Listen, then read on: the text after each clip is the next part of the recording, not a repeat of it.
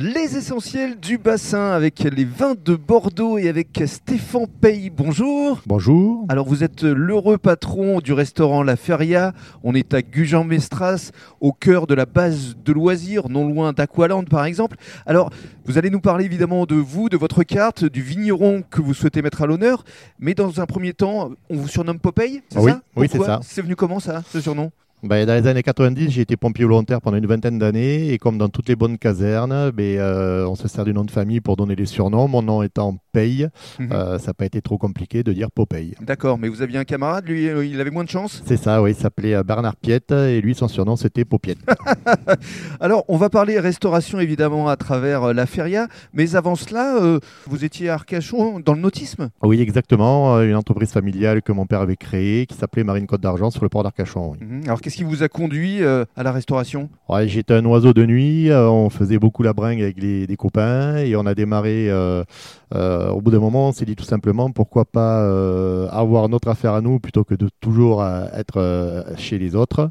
Euh, avec quatre copains, on a racheté le cargo à l'époque Arcachon euh, qui est devenu le Caléron. Oui. On est resté associés à quatre pendant euh, quatre ans environ et, euh, et on a eu une opportunité sur le lac de Gujan-Mestras avec un bâtiment qui se libérait et je me suis associé avec euh, l'ancien patron de la feria.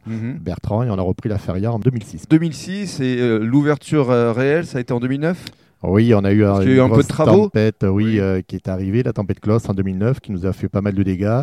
Et on a démarré l'activité restauration pure, effectivement, en l'été 2009. Alors, parlons euh, justement de votre carte, car vous êtes maître restaurateur Tout à fait, depuis de, euh, 2015. depuis 2015. Des spécialités euh, espagnoles? Oui, on fait des spécialités landaises, basques, espagnoles, une très bonne paella maison. Et le propre de maître restaurateur, c'est de faire de la cuisine maison à partir de produits bruts et frais. Mhm. Et alors, ce qui est formidable, c'est que justement, dans votre carte, vous parlez de ces producteurs. Ben oui, euh, le but, c'est de travailler les petits producteurs locaux et de les mettre en avant. Donc, on met en avant tous nos producteurs, qu'ils soient euh, sur la partie alimentaire comme sur la partie euh, boisson. Voilà, et puis évidemment, les ostréiculteurs, euh, les, les poissons, forcément, on n'est pas loin de la crier ici. on hein. n'est pas loin de la crier, même si quand même notre fer de lance, c'est plutôt la viande. Mhm. Alors, viande s'accompagne forcément avec du vin, Un bon vin. un bon vin. Alors, vous en avez euh, plusieurs là euh, sur la table, parce que vous souhaitiez euh, mettre à l'honneur surtout euh, le château de Lisaine et euh, son vigneron Jean-Luc Soubi. Exactement. Nous, on, a, on travaille avec ce, ce vigneron depuis un peu plus de 10 ans et, euh, et nous avons choisi de référencer ce vin et d'ailleurs un peu plus de le référencer puisque c'est notre sélection.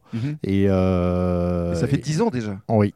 Et c'est un très bon produit. On est très content de travailler euh, ce, produit-là. Eh bien, merci euh, de mettre à l'honneur Jean-Luc Soubi. Justement, nous allons faire sa connaissance dans le cadre du deuxième podcast.